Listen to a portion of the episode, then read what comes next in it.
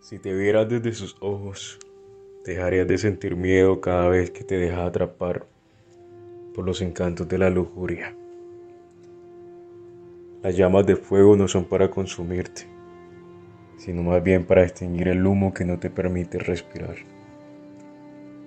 Si te recostaras en su pecho, escucharías la lluvia del perdón preparada para caer en tus pastizales secos y sombríos.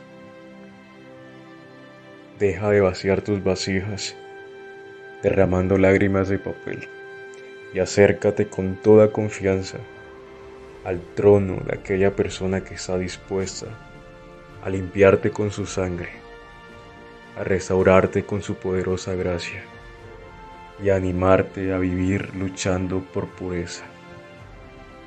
Porque para ser libre de los labios de miel amarga, de la seducción de la boca espesa y de los pasos envenenados con apetito de muerte, necesitas entrar por las puertas del arrepentimiento, admitir tu lascivia por la desnudez de las figuras y por todo el accionar que has creado por la vanidad de tu concupiscencia. Necesitas buscar ayuda, porque es una guerra que no se gana en soledad. Necesitas sembrar en tu jardín semillas de humildad y gratitud. Y sobre todo, necesitas el abrazo del buen Padre de las Luces. Arrepiéntete. Ese es el momento.